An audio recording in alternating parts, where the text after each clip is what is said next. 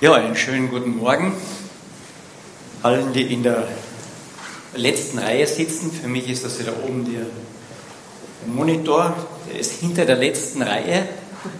Das sind, sagt man immer so, die typischen Kirchgänger. Aber glücklicherweise sitzt ihr ja nicht da dahinter, sondern ihr sitzt ja alle erste Reihe vor eurem Monitor, vor eurer Mattscheibe. Und das ist auch schön. Ich werde versuchen, zu euch zu sprechen, auch wenn ich euch nicht so ganz hier sehe. Ähm, was für ein Tag. Heute ist alles wieder mal anders als geplant. Wir hatten vieles anders angedacht. Aber bei Gott sind die Dinge eben öfters unterschiedlich. Ich weiß nicht, ob ihr das kennt. Ich kenne das jedenfalls. Manchmal denkt man mal abends so, boah, was war das für ein Tag? Da war schon in der Früh dieser Besuch und dann ist das Kind gestolpert und das hat sich den Zeh verstaucht und der andere hat Nasenbluten gehabt und dann ist dieser dumme Hund auch noch zum Nachbarn und in seinen Garten hinein und so kommt eins zum anderen und am Ende des Tages sagt so, boah, was für ein Tag. Und ich kann mir vorstellen, dass es dem Petrus und Johannes ein bisschen so gegangen ist. Wir haben die letzten paar Male darüber gesprochen und gehört im Kapitel 3, dass sie einen ganz normalen Tag angefangen hatten und dann gingen sie am Nachmittag einfach zum Gebet in den Tempel. Und dann fängt alles an zu rollen. Dann sitzt ein Gelähmter dort an der Tempeltür und ähm, will ein Almosen haben. Und der Petrus und der Johannes das sehen in diesen äh, Gelähmten. Und plötzlich wird ihnen klar, Gott hat was vor. Und sie gehen hin und dann wird dieser Gelähmte geheilt. Und dann geht er mit in den Tempel hinein, beziehungsweise in die Säulenhalle dort und lobt Gott und preist Gott und ist unwahrscheinlich erfreut, dass er endlich gehen kann. Konnte noch nie vorher gehen, war gelähmt geboren. Und dann kommen natürlich ganz viele Leute zusammen, weil die kannten ihn alle. Was ist passiert? Wow, toller Nachmittag. Haben wir eine Sensation. Und der Petrus fängt dann an zu sprechen und sagt, na, na, na, na, warte, warte ein bisschen. Warum, warum seid ihr so erstaunt? Warum ist das so, so eine große Sensation? Die Sensation, die verkündige ich euch erst. Nämlich, wer den geheilt hat. Das ist dieser Jesus Christus. Und dann predigt er eine sehr direkte, kurze Predigt, indem er ihnen erklärt, wer das ist und ihnen sagt, ihr habt diesen Jesus Christus hier gekreuzigt. Den Ursprung des Lebens. Und dann geht denen das durchs Herz und der Petrus kann ihnen vom Alten Testament her erklären, dieser Jesus ist wirklich der Messias, das ist wirklich der, auf den wir alle gewartet haben. Nur wir haben in eine verkehrte Richtung gewartet. Und deswegen sagt Petrus, tut Buße, dreht euch um in die richtige Richtung. Und jetzt im Kapitel 5, Entschuldigung, Kapitel 4, da kommt noch etwas dazu an diesem Nachmittag. Lesen wir von Vers 1.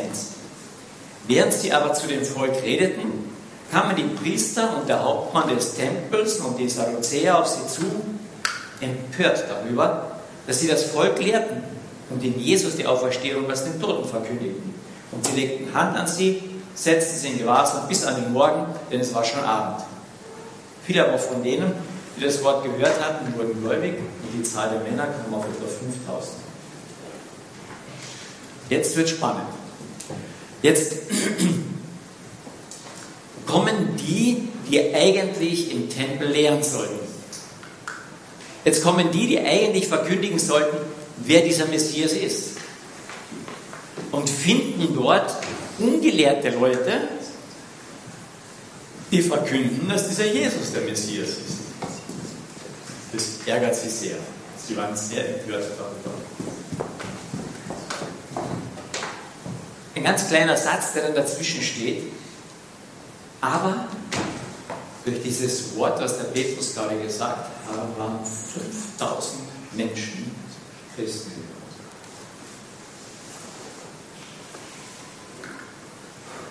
Und wir hören in späteren Kapiteln, dass die Obersten einfach neidisch waren. Und es gibt so ein, ein Grundgesetz bei Fachleuten, ähm, unter Fachleuten. Das heißt, kritisiere nie den Fachmann. Das kriegst du Probleme.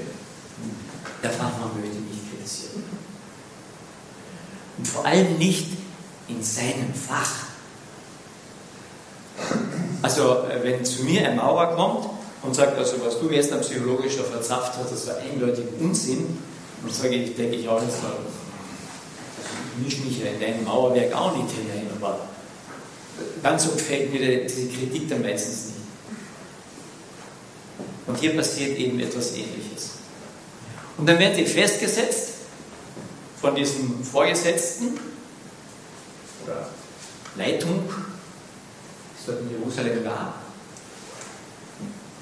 Und diese Leitung sieht nur, die haben Erfolg. Tausende von Leuten hören ihnen zu, es passiert Veränderung. Und dann kommt bei ihnen der Neid hoch. Und sie denken nicht einmal darüber nach.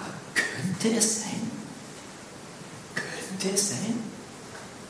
Schließlich haben sich jetzt 5000 Menschen bekehrt. Aber dann scheint sie nicht zu jucken in die richtige Richtung. Sie tun nicht Buße. Sie fangen nicht an, neu zu denken, sondern sie bleiben in ihrem alten Leben. Es geschah dann am folgenden Tag, Vers 5, dass ihre Obersten und Ältesten und Schriftgelehrten sich in Jerusalem versammelten und Hannas, der hohe Priester, und Kaiphas und Johannes und Alexander und so viele vom hohen priesterlichen Geschlecht waren. Und nachdem sie sie in die Mitte gestellt hatten, fragten sie, in welcher Kraft, in welchem Namen habt ihr das getan? Der ganze sogenannte Sanhedrin versammelt sich hier. Die, die ganzen Obersten von Jerusalem, die sozusagen das Sagen hatten auf der weltlichen Seite ein Stück, aber auch vor allem auf der geistlichen Seite. Gar nicht so viel lange vorher hatten sie sich schon einmal versammelt. Und der Petrus war auch dabei. Nur er stand nicht in dem Kreis, sondern damals stand er außerhalb des Kreises. Und jemand anders stand in dem Kreis. Jesus Christus. Der gleiche Sanhedrin, die gleichen Obersten, die gleichen Personen. Und damals stand Jesus stellvertretend für Petrus dort in der Mitte. Und damals wurde Jesus stellvertretend für den Petrus verurteilt. Damals hatte der Petrus diesen Jesus gerade verleugnet. Und Jesus sah ihn an. Und später hat er gefragt, Petrus, hast du mir lieb? Und dem Petrus, Petrus ging es durchs Herz. Nur ein paar Wochen danach steht dieser Petrus nicht außerhalb von dem Kreis, sondern steht jetzt auch in diesem Kreis. Er ist Nachfolger Jesu Christi geworden. Sehr real. Sehr real. Wünschen wir uns das so? Frage. Sind wir dazu bereit, als Christen derartige Nachfolger zu werden?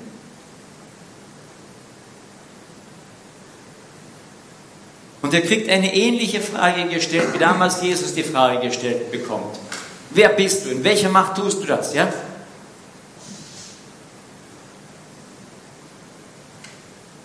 dann steht hier, Vers 8, da sprach Petrus, erfüllt mit hellem Geist zu ihnen.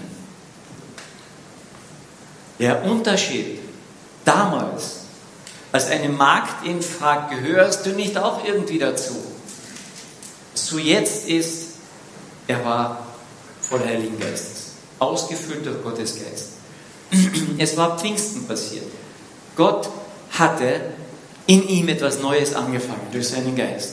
Er hat angefangen, in ihm zu wohnen, von innen heraus ihn zu verändern. Und Gottes Geist ist nicht etwas, wo ich so, so scheibchenweise was bekomme, sondern Gottes Geist habe ich oder ich habe ihn nicht. Es ist eine Person. Im Griechischen ist der Geist, Pneuma, ist eigentlich sächlich. Ja, das Geist. Das wäre vom Grammatikalischen. Aber wenn es um den Heiligen Geist geht, wird dort fast immer dann der Heilige Geist geschrieben. Das ist grammatikalisch falsch. Um herauszustellen, dass dieser Heilige Geist eine Person ist. Und Personen kann ich nicht scheibchenweise haben. Also wenn zu mir jemand zu Gast kommt und sagt, aber nur deine Nettigkeit kommt rein, ja, das andere bleibt draußen. Das geht nicht. Ich kriege den ganzen Gast oder ich kriege keinen Gast. Aber ich kann den Gast entweder vor der Tür schon abfertigen oder nur bis in den Vorraum lassen. Bei uns kommt er meistens dann wegen bis ins Wohnzimmer. Aber ich führe meine Gäste nicht unbedingt in mein Schlafzimmer, meine Speisekammer, meine Rumpelkammer. Aber ich habe immer eine Person bei mir, eine ganze. Und so ist mit Gottes Geist, ist eine Person. Ich habe immer als Ganzes. Die Frage ist nur, fertige ich ihn schon vor der Tür ab? Lasse ich ihn bis ins Wohnzimmer? Oder lasse ich Gottes Geist auch in meiner Rumpelkammer? Und hier heißt es, Petrus aber, erfüllt mit Heiligem Geist. Da waren die Kammern ausgefüllt von diesem Gast. Und weil er ausgefüllt war, konnte er auch mit Vollmacht dann sprechen. Vers 8. Er spricht sie an, Oberste des Volkes und Älteste. Er spricht sie mit Respekt an. Die Obrigkeit sollen wir respektieren, sollen wir anerkennen. In Römer 13 ist das sehr klar gesagt. Oberste des Volkes und Älteste. Wenn wir heute über die Wohltat an einem kranken Menschen verhört werden, wodurch dieser geheilt worden ist, so sei euch allen und dem ganzen Volk Israel kundgetan, in dem Namen Jesu Christi des Nazareas. Und ich hätte doch hier einen Punkt gemacht. Diesen Namen ist er geheilt worden. Reicht das nicht? Nein. Er möchte, dass seine Zuhörer das richtige Bild bekommen. Er möchte, dass sie vom falschen Bild zum richtigen Bild hinkommen. Er möchte, dass seine Zuhörer Buße tun, sich richtig hinkehren, Metanoia, neu denken. So soll ich allen im ganzen Volk Israel kundgetan im Namen Jesu Christi des Nazareas, den ihr gekreuzigt habt, den Gott auferweckt hat aus den Toten. In diesem Namen steht dieser gesund vor euch. Dieser Jesus, das ist der Stein, der von euch, den Bauleuten, verachtet und zum Eckstein geworden ist. Und es ist in keinem anderen das Heil, auch kein anderer Name unter dem Himmel dem Menschen gegeben, in dem wir gerettet werden müssen. Er sagt ihnen, dieser Jesus, über den habt ihr falsch gedacht, das ist der leidende Messias, der zuerst kommt. Das ist der Eckstein, auf dem alles andere aufgebaut wird und der wiederkommen wird. Er sagt ihnen genau das Gleiche im Prinzip wie der Predigt, kurz davor. Tut Buße. Denkt neu, denkt richtig, denkt biblisch über diesen Jesus. Wir haben so viele schnelle Vorstellungen von Gott. Oh, Gott muss so sein und Gott muss so sein. Und wenn wir mit Menschen reden, auch dann höre ich das immer wieder aus. Wie kann ich mir Gott nicht vorstellen? Also das kann nicht Gott sein. Und wie kann das nur sein, der seinen Sohn so quält? Und, und, und, und. Und ich frage immer wieder diese Frage jetzt zurück. Kommt es darauf an, wie ich mir Gott vorstelle?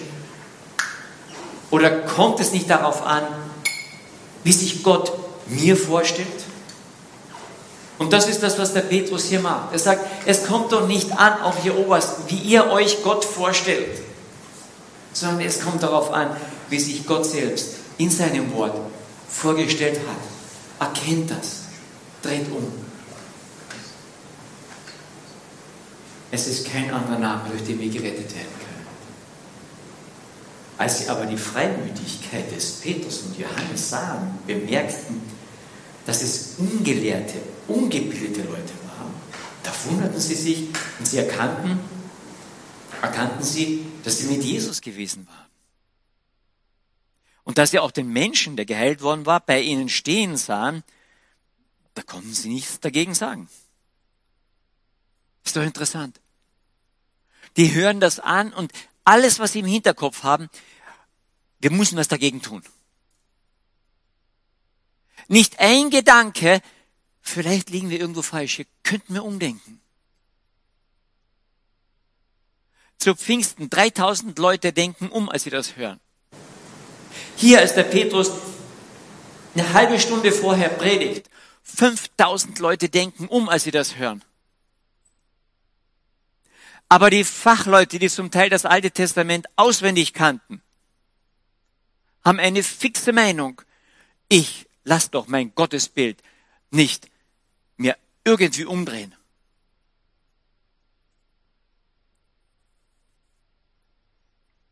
Darf Gott noch in unser Leben hineinreden?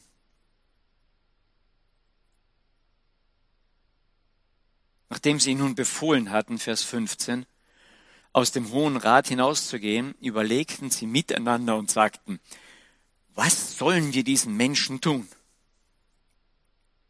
Es gibt nur Opposition. Ungelehrte fangen an, hier am Tempelplatz zu lehren. Unmöglich. Hier können wir lehren, wir sind die Fachleute. Ihre ganze Eitelkeit war verletzt.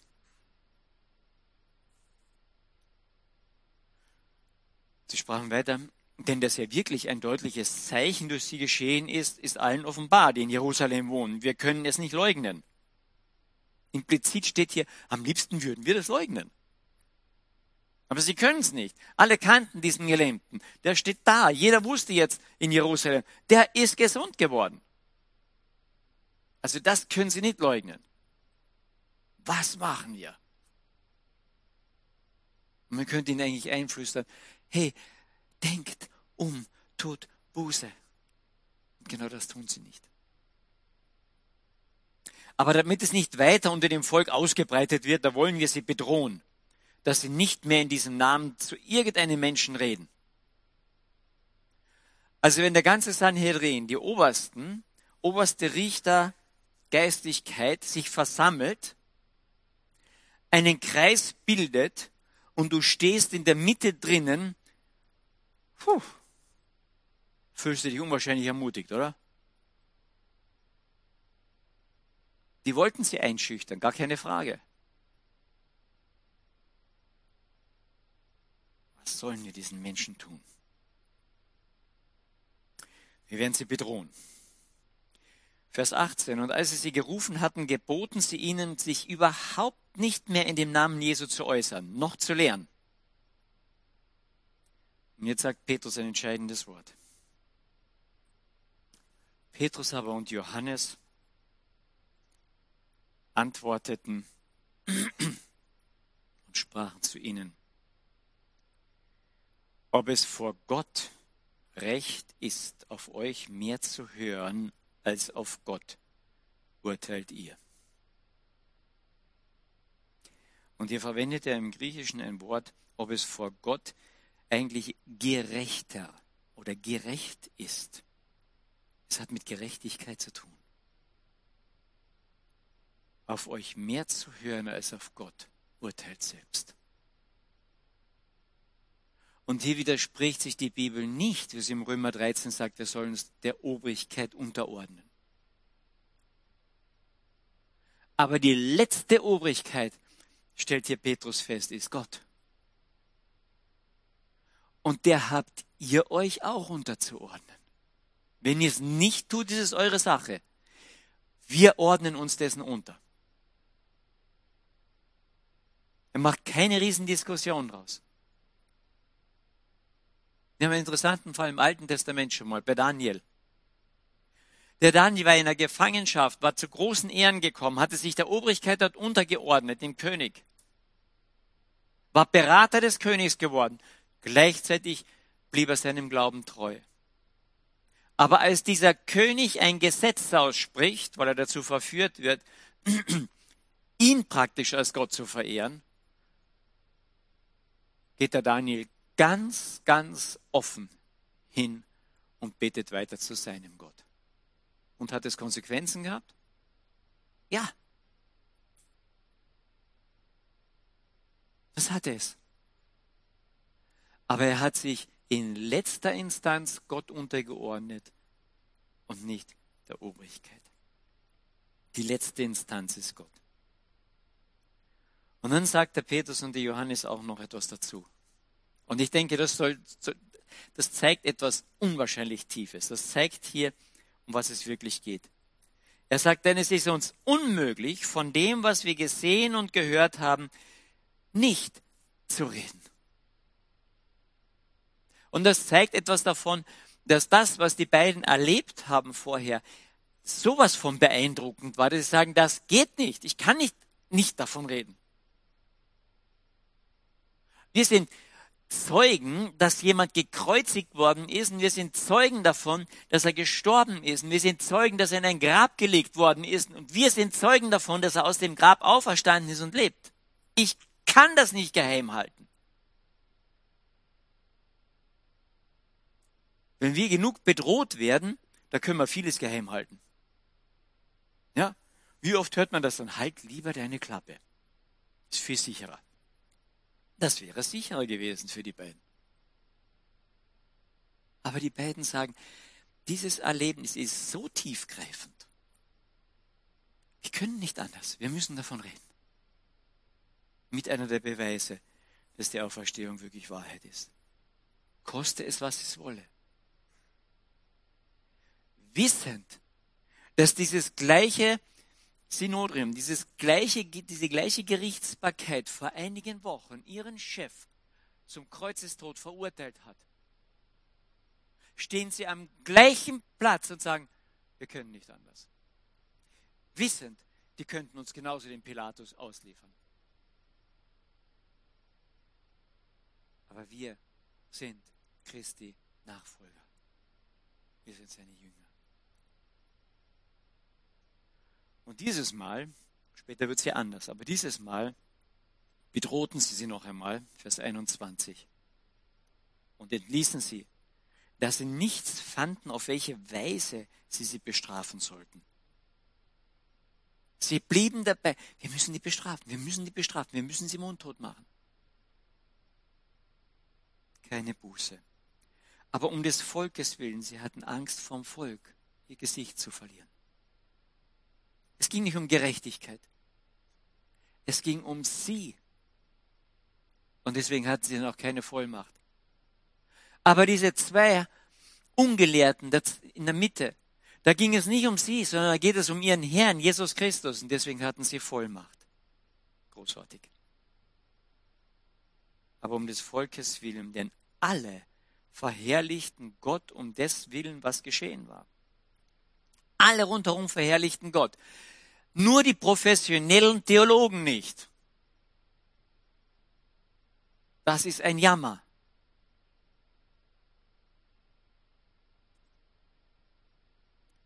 Denn der Mensch war mehr als 40 Jahre alt, an dem dieses Zeichen der Heilung geschehen war. 44 ist immer so eine Zahl, wo es um Erneuerung, um Veränderung geht. Sie stehen am Beginn einer großen Erneuerung, einer großen Veränderung. Und Gott hat dieses Zeichen gegeben, sagen, ich fange jetzt was an. Als sie aber entlassen waren, Vers 23, kamen sie zu den Ihren, also den anderen Jüngern, und verkündigten alles, was der hohe Priester und die Ältesten zu ihnen gesagt hatten. Sie aber, als sie es hörten, erhoben einmütig ihre Stimme zu Gott und sprachen, Herrscher, du, der du den Himmel und die Erde und das Meer gemacht hast und alles, was in ihm ist. Der du auch den Heiligen Geist durch den Mund unseres Vaters, deines Knechtes Davids, hast sagen lassen, warum toben die Nationen und sagen eitles die Völker und so weiter. Dann beginnen sie sich, als sie das alles hören, nicht zu sagen, meine Güte, diese dummen Obersten, diese Politiker, Kommt uns das irgendwie bekannt vor in der heutigen Zeit? Die sind immer an allem schuld. Aber die setzen sich nicht hin und schimpfen jetzt über die Obersten, sondern die setzen sich hin und beten den Allerobersten an. Die bleiben nicht auf der halben Stufe stehen, sondern sie beten den Allerobersten an und verherrlichen ihn. Und sie beginnen damit, dass sie sagen, du bist der Schöpfer. Du veränderst, Du machst neu. Du hast diesen Gelähmten neu gemacht. Du hast was angefangen. Dich beten wir an. Wir sind gespannt, wie es weitergeht. Und dann beten sie ihn an und haben am Ende dieses Gebetes ein großes Anliegen. Vers 29. Und nun, Herr, sieh an ihre Drohungen und gib deinen Knechten dein Wort mit aller Freimütigkeit zu reden. Das war ihr Anliegen. Ich glaube, ich hätte anders gebetet. Herr, lass eine Pest über diese Obersten fallen. Nein, Herr, bekehre sie, als der frommere Teil davon. Und sie sagen, nein, Herr, lass dein Evangelium laufen, gib uns Freimütigkeit. Gib uns diese Freimütigkeit weiterzureden. Sie beten den Schöpfer an und lassen diese, ja, die Obrigkeitsstation dazwischen einfach mal links liegen. Der Schöpfer ist wichtiger. Und sie bringen das Anliegen her, dass dein Evangelium läuft. indem du deine Hand ausstreckst zur Heilung, zu Zeichen, zu Wundern, durch deinen Namen, deines heiligen Knechtes Jesus. Und als sie gebetet hatten, bewegte sich die Stätte, wo sie versammelt waren. Und sie wurden mit dem Heiligen Geist ausgefüllt, erfüllt und redeten das Wort Gottes mit Freimütigkeit. Wie bitte? Und sie redeten das Wort Gottes mit Freimütigkeit. Hatten sie nicht gerade darum gebeten? Gott hat sie erhört. Und sie haben weiter mit ganz großer Freimütigkeit dieses Wort in Jerusalem verbreitet. Die Menge aber, die gläubig wurden, war ein Herz und eine Seele. Sie waren eine Einheit. Und wenn dieser Gott als, als der Schöpfer, der Gewaltige in der Mitte steht, dann vereint sie das. Und auch nicht einer sagte, dass etwas von seiner Habe sein eigen sei, sondern es war ihnen alles gemeinsam. Und mit großer Kraft legten die Apostel das Zeugnis von der Auferstehung des Herrn ab. Und große Gnade war auf ihnen allen, denn es war auch keiner bedürftig unter ihnen. Denn so viele Besitzer von Äckern oder Häusern waren, verkauften sie und brachten den Preis des Verkauften und legten sie zu den Füßen der Apostel. Es wurde aber jedem zuteil, so wie einer bedürftig war oder Bedürfnis hatte. Ich weiß, dass dieser, dieser Kurzteil ausgelegt wird oft als, wenn du wirklicher Christ bist, musst du alles verkaufen, fertig, und den Armen geben. Aber um das geht es hier nicht. Wenn man den Zusammenhang der Apostelgeschichte sieht, meist man auch, hier geht es um sozialen Ausgleich. Hier geht es darum, dass nicht einer Not leidet neben anderen, der genug hat, sondern ein sozialer Ausgleich passiert. Und in der nächsten Geschichte sehen wir das ja auch. Hat keiner verkaufen müssen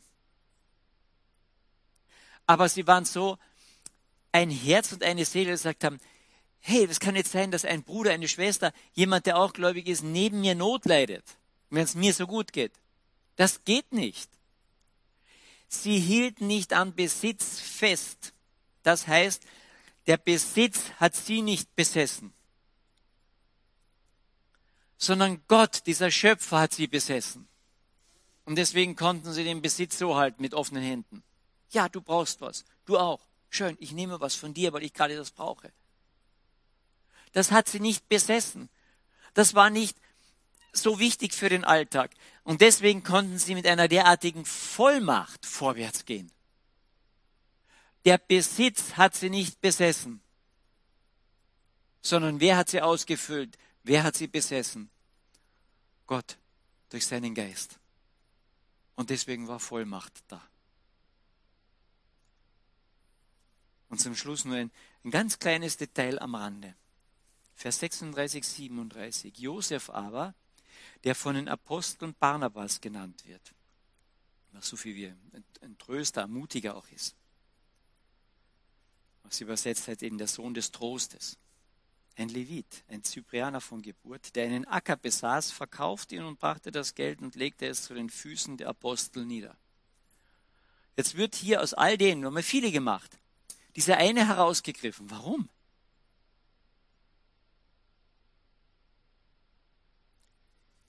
Josef. Zu welchem Geschlecht gehörte der? Jüdischen? Steht hier. ein Levit.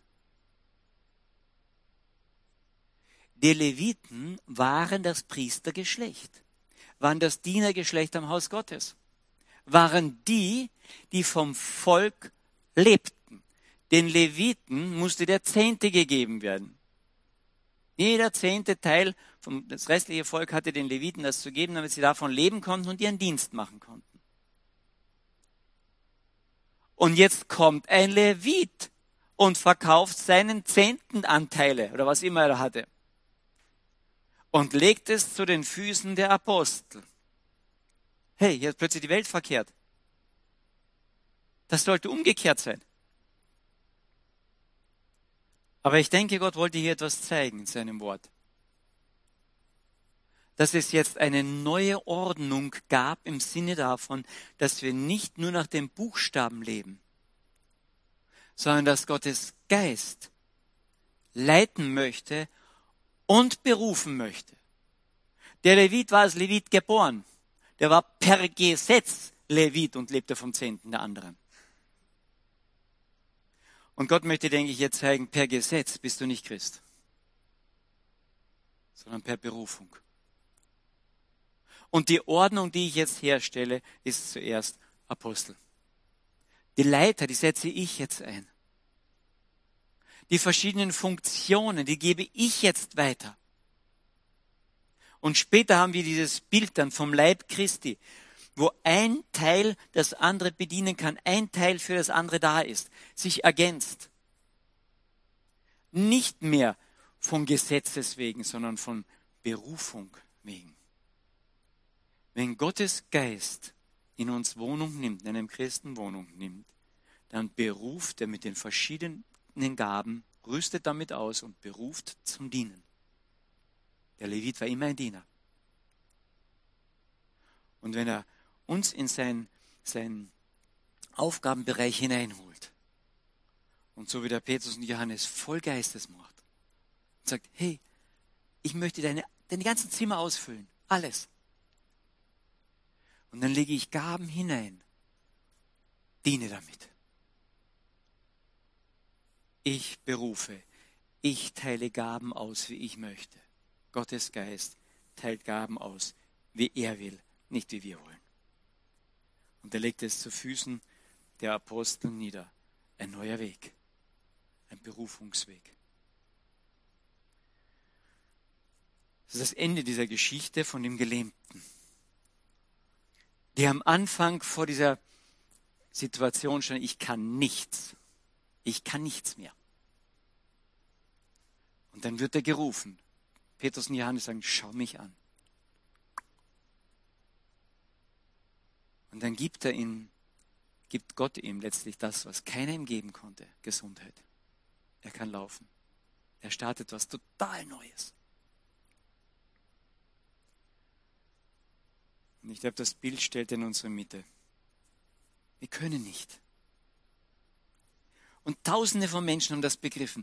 Wir können nicht, wir können nichts mehr rückgängig machen. Wir haben diesen Jesus gekreuzigt, wir können nicht. Was sollen wir tun? Sagt, tut Buße und bekehrt euch. Und dann gibt es eine kleine Gruppe, die sagt, wir können. Wir sind die Macher. Wir kriegen das hin. Und die verpassen die Errettung.